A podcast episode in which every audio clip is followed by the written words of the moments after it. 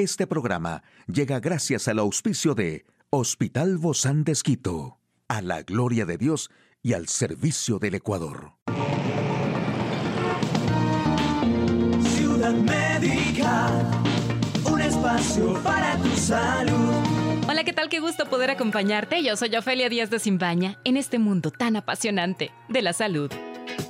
Bueno, y si estás tratando de evitar el reflujo ácido o deshacerte de la acidez estomacal rápidamente, hoy te comparto algunas maneras de aliviar e incluso prevenir sus síntomas. Come un plátano maduro. El alto contenido de potasio de un plátano lo convierte en un alimento bastante alcalino, lo que significa que puede ayudar a contrarrestar el ácido estomacal que irrita el esófago. Sin embargo, los plátanos que no están maduros son menos alcalinos. Además, también masticar chicle aumenta la producción de saliva. Esto ayuda a reducir la acidez estomacal, ya que la saliva puede ayudar a promover la deglución, lo que puede influir en mantener el ácido bajo y neutralizar el ácido estomacal que se regresa hacia el estómago de preferencia que sea sin azúcar. Y usa un diario de alimentos y evita que sean causantes ya que ciertos alimentos y bebidas pueden desencadenar reflujo ácido y acidez estomacal. Manteniendo un registro de comidas y síntomas, podrás identificar los alimentos específicos que tienen más probabilidades de causarte malestar. Una vez que los identifiques, evítalos siempre que sea posible. Y resiste el impulso de comer en exceso o comer rápidamente, ya que una de las medidas que pueden ayudar a prevenir este malestar es el evaluar el tamaño de nuestras porciones en las comidas. Tener una gran cantidad de alimentos en el estómago puede ejercer más presión sobre la válvula que mantiene el ácido estomacal fuera del estómago. Ojo con las comidas tardías, evita comer bocadillos justo antes de acostarte o hacer ejercicio. Aquí el detalle de la información más actual en el campo de la salud, colesterol bueno y malo. ¿Ya no debería definirse en esos términos? La importancia de la leche materna, un alimento que contiene más de 300 nutrientes, se brinda múltiples beneficios. ¿Cuáles son las posibilidades de contraer COVID-19? ¿En un vuelo? En un momento lo sabremos. Y bueno, cada vez que nos hacemos un chequeo médico, uno de los índices al que más se le presta atención es al colesterol. Y es común que nuestro médico de cabecera nos llame la atención cuando se detectan altos niveles de colesterol LDL y hasta nos felicite si observa que nuestro colesterol bueno, el HDL, esté en niveles correctos. Pero por no tener HDL alto, es decir, el colesterol bueno, uno está protegido de las enfermedades cardíacas. No son un factor protector cardiovascular. Los médicos deberían dejar de perseguir el objetivo del colesterol HDL. No es bueno tenerlo muy alto ni tampoco muy bajo. Hoy la ciencia no tiene forma de saber con precisión y midiendo cómo funciona la lipoproteína HDL ya que es muy compleja y tiene múltiples funcionalidades, hay una relación causal positiva entre el tamaño de las partículas del HDL colesterol y el riesgo de infarto. Por lo tanto, tenemos que conseguir incrementar los niveles de colesterol bueno en sangre, pero siempre en partículas pequeñas. Y con más de 300 nutrientes y cantidades exactas de grasas, azúcares, agua, proteínas y vitaminas, la leche materna es un alimento ideal, completo y saludable para recién nacidos y niños menores de dos años.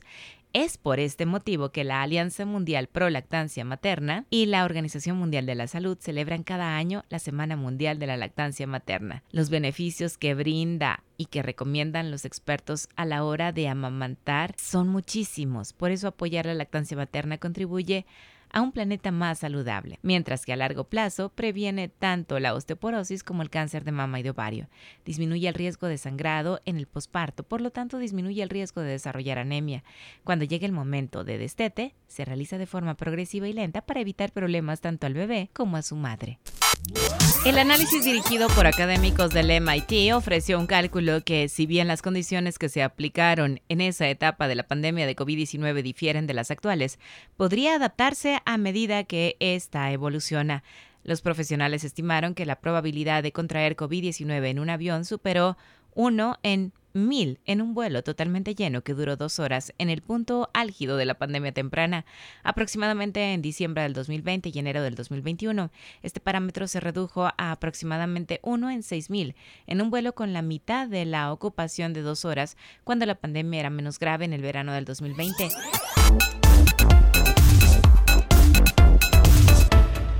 Hoy en Médico Directo hablaremos sobre los implementos dentales ideales para una higiene dental adecuada. ¿Quiere saber usted más de este tema? Lo invito a que nos acompañe. Una charla amigable con nuestro invitado. Hoy recibimos con mucho agrado al doctor Juan Pablo Jaramillo. Él es implantólogo y también periodoncista del Hospital Bozán de Esquito. Gracias, doc, por acompañarnos el día de hoy. Bienvenido. Gracias, Ofelia, con gusto. Este tema para ustedes es muy sencillo, para ustedes los odontólogos, para nosotros, el común de los mortales, es un hábito que debemos acostumbrar no solamente con el cepillo y la pasta dental y el, y el, el, vaso de agua, ¿no? Sino que lleva mucho más. Requiere de saber cuál es el enjuague correcto, el cepillo correcto, eh, la pasta dental adecuada, porque hay un montón de pastas dentales y no todas son para todos.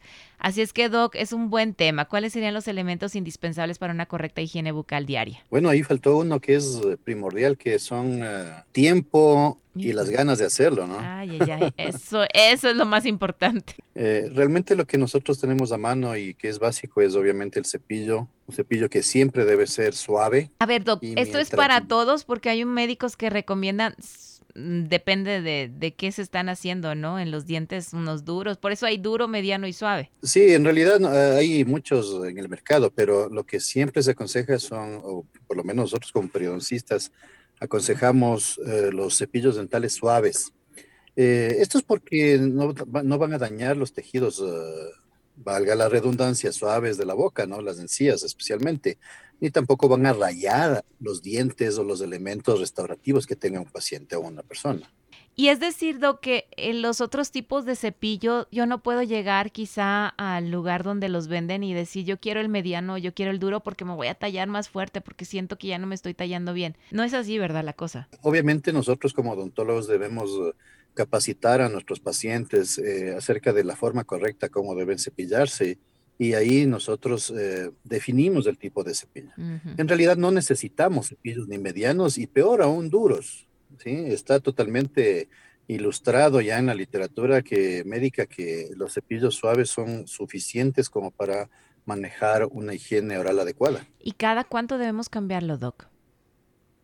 Bueno, los cepillos tienen que cambiarse por tiempo entre los tres y cuatro meses, dependiendo del, del, del uso y el abuso que se le dé. Normalmente los cambiamos cuando ya están descoloridos. Usualmente tenemos hoy en, en en, en, el mercado a la venta cepillos que tienen ciertos colores.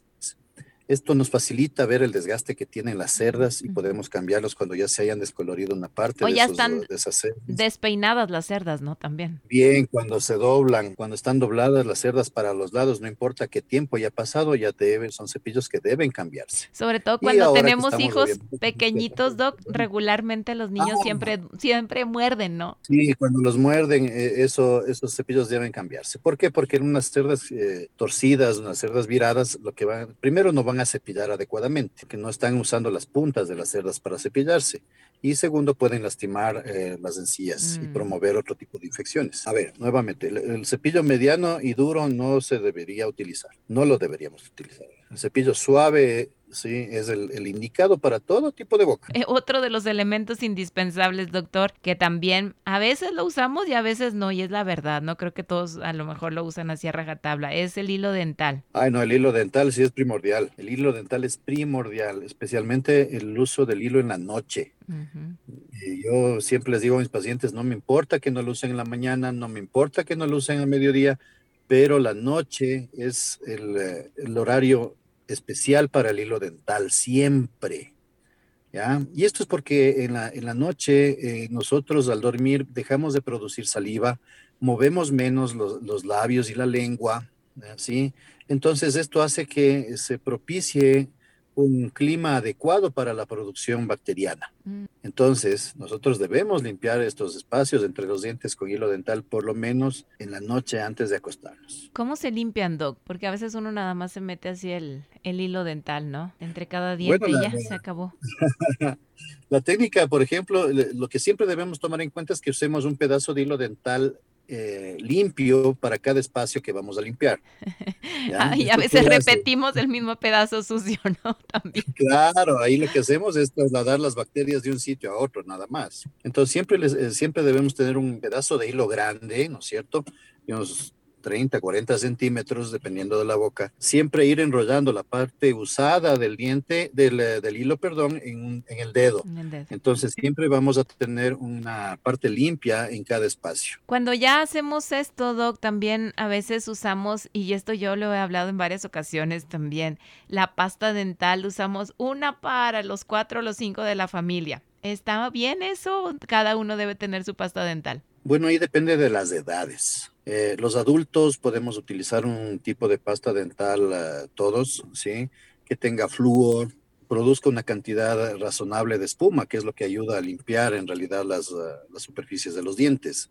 Eh, para los niños, especialmente eh, niños hasta los 12 años se podría utilizar pastas dentales que contengan xilitol. El xilitol es una especie de azúcar que utilizarán las bacterias para alimentarse en lugar de los azúcares que nosotros consumimos. Mm. Esto hace que el índice de caries baje en los niños pequeños. Ah, por eso es que tienen estos sabores de color y colores, ¿no? Las pastas dentales de los niños. Claro, bueno, es para llamarles mucho la atención, ¿no es cierto? Eh, les llama la atención el sabor y todo eso y ayuda a que ellos acepten el, la higienización con pastas dentales. El flúor lo que va a hacer es remineralizar las superficies de esmalte que estén eh, dañándose eh, incipientemente de una manera inicial y el xilitol va a ayudar a que descienda el número de bacterias y que no utilicen obviamente los carbohidratos que comemos en nuestra dieta y formen ácidos, que son los que a la final dañan el diente. Ahora, le preguntaba esto de individualizar las pastas, Doc, no porque no querramos compartirla, ¿no? Sino porque justamente cuando lo colocamos, pues raspamos en nuestro cepillo y a lo mejor las bacterias nuestras ya también luego se pasan a la otra persona, ¿no? Al otro cepillo y al otro cepillo. Ah, sí, bueno, también es, eh, es, es un poco eh, complicado también no tener una pasta dental para cada uno, pero sí debemos tener en cuenta los niños y los adultos una pasta de, dental diferente, eh, más que por el paso de bacterias por los diferentes componentes que tiene. Ahora, lo que no debemos compartir nunca, nunca, nunca son los cepillos de dientes. Ese jamás se debe utilizar compartido, ¿no? Porque las bacterias pueden pasar de una, de una, de una persona a otra y peor aún ahora que estamos con el COVID y justamente es lo que les decía. Después, eh, hace un momento hablábamos de, de, de, las infecciones de COVID, ¿no? Un paciente que pasa el COVID debería cambiar de cepillo. Qué bueno. Cualquier tipo de infección de las vías aéreas superiores. Buena También recomendación. Es para cambiar los cepillos dentales. Inclusive así pasemos una gripe, ¿no, Doc? Se tiene que cambiar el cepillo Exacto. dental. Se debería cambiar, así es. Sí. Todo ese tipo de cosas, infecciones del sistema gastrointestinal, se debería cambiar los cepillos dentales inmediatamente. Inmediatamente, y eso es algo tan importante que no se nos debe pasar, debemos tenerlo muy, muy claro. ¿Cuándo usar el famoso antibacterial o el enjuague bucal? Los enjuagues bucales realmente son sustancias de prescripción. ¿Esto qué quiere decir? Que deberían ser utilizados solo y únicamente cuando un odontólogo se lo recomiende. No se debería utilizar eh, todos los días ni cualquier tipo de enjuague bucal. Eh, los enjuagues bucales eh, pueden resecar la boca, contienen también cierto tipo de medicamentos, algunos tienen clorexidina, que son sustancias antiinfecciosas que pueden dañar la percepción hacia los alimentos, manchar los dientes, manchar la lengua. Justamente por esta razón deberían ser prescritos. Mm, Lastimosamente, obviamente aquí en el país y en otros lados también los venden eh, a libertad, ¿no? Sin embargo, los enjuagues bucales lo que menos pueden hacer, por ejemplo, es eh, resecar las mucosas por los componentes que tienen y eso más bien facilita procesos infecciosos. Es decir, Doc, que la buena higiene solamente con el cepillo suave, la pasta dental, el agua y el, el tiempo y el hilo dental, eso es todo. Suficiente para mantener una salud bucal adecuada. Muchísimas gracias, doctor Juan Pablo Jaramillo, médico, implantólogo y periodoncista del Hospital Bozán de Esquito. A usted, amigo y amiga, a seguirnos cuidando, por favor. Hasta la próxima. Puedes escuchar de nuevo este programa en radio hcjb.org. Este programa llegó a usted gracias al gentil auspicio de Hospital Bozán de Esquito, a la gloria de Dios y al servicio del Ecuador.